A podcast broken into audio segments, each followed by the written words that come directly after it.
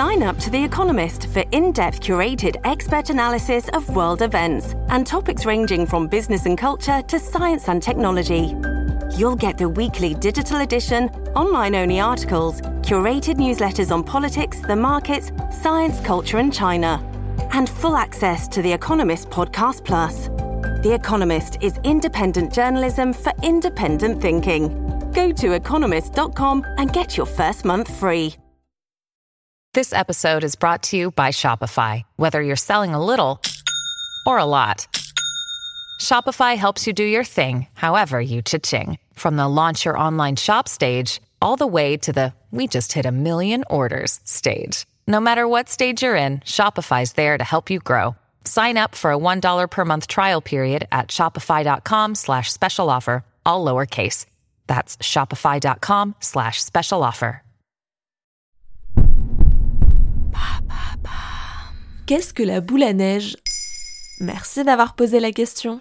La boule à neige sans le geste, Un collectionneur de boules à neige. ce n'est pas la boule à neige.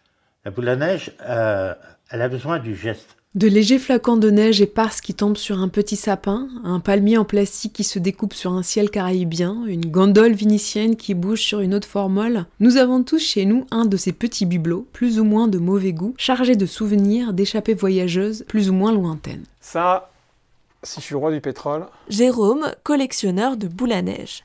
mais je ne sais pas si je suis le roi du pétrole, ce serait la plus ancienne boule à neige connue au, au monde, mais on, aurait- on serait quelques-uns à en avoir une, qui serait la boule à neige de l'exposition universelle de 1889. Son origine remonte, semble-t-il, à l'exposition universelle de Paris où les maîtres verriers étaient mis à l'honneur. C'est lors de cette exposition qu'a eu lieu l'inauguration de la Tour Eiffel. Et il est devenu évident qu'une réplique du monument dans une boule à neige soit le souvenir incontournable à garder. La mode est lancée et bientôt de nombreux fabricants proposent de nouveaux modèles, principalement dotés de motifs religieux. Mais d'où vient l'intérêt pour ces boules à neige? Cet objet populaire tente de protéger de manière frêle et délicate un souvenir. Il est la mise sous cloche d'un fragment, d'un pays ou d'un voyage. Les flocons de neige qu'il contient peut suggérer l'humeur joviale et enfantine de Noël, mais aussi un passé endeuillé qui s'écoule lentement vers un lit de cendres. En réalité, la boule à neige contient un monde plus vaste qu'elle ne laisse paraître. Jérôme, le collectionneur. Une scène de théâtre ou une boule à neige qui est, qui- qui- qui est grande comme ça, le point commun, c'est euh, que tout un monde est contenu là-dedans. Et toute une scène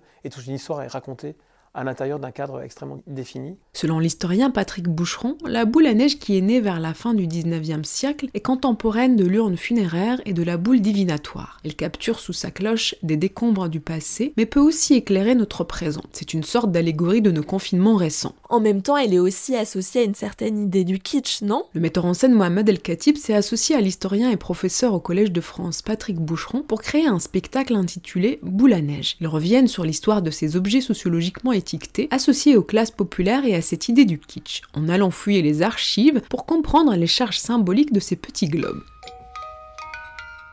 Dans leur préparation, ils ont entrepris une véritable démarche de théâtre documentaire et de microsociologie, réalisant des entretiens avec de grands collectionneurs de boules à neige, et dont on a pu entendre quelques-uns dans cet épisode. Collectionner des boules à neige est un art légitime ou une pratique populaire méprisée En tout cas, dans leur spectacle, ils en font un objet d'art.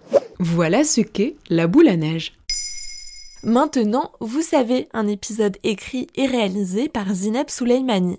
En moins de 3 minutes, nous répondons à votre question. Que voulez-vous savoir? Posez vos questions en commentaire sur les plateformes audio et sur le compte Twitter de Maintenant, vous savez.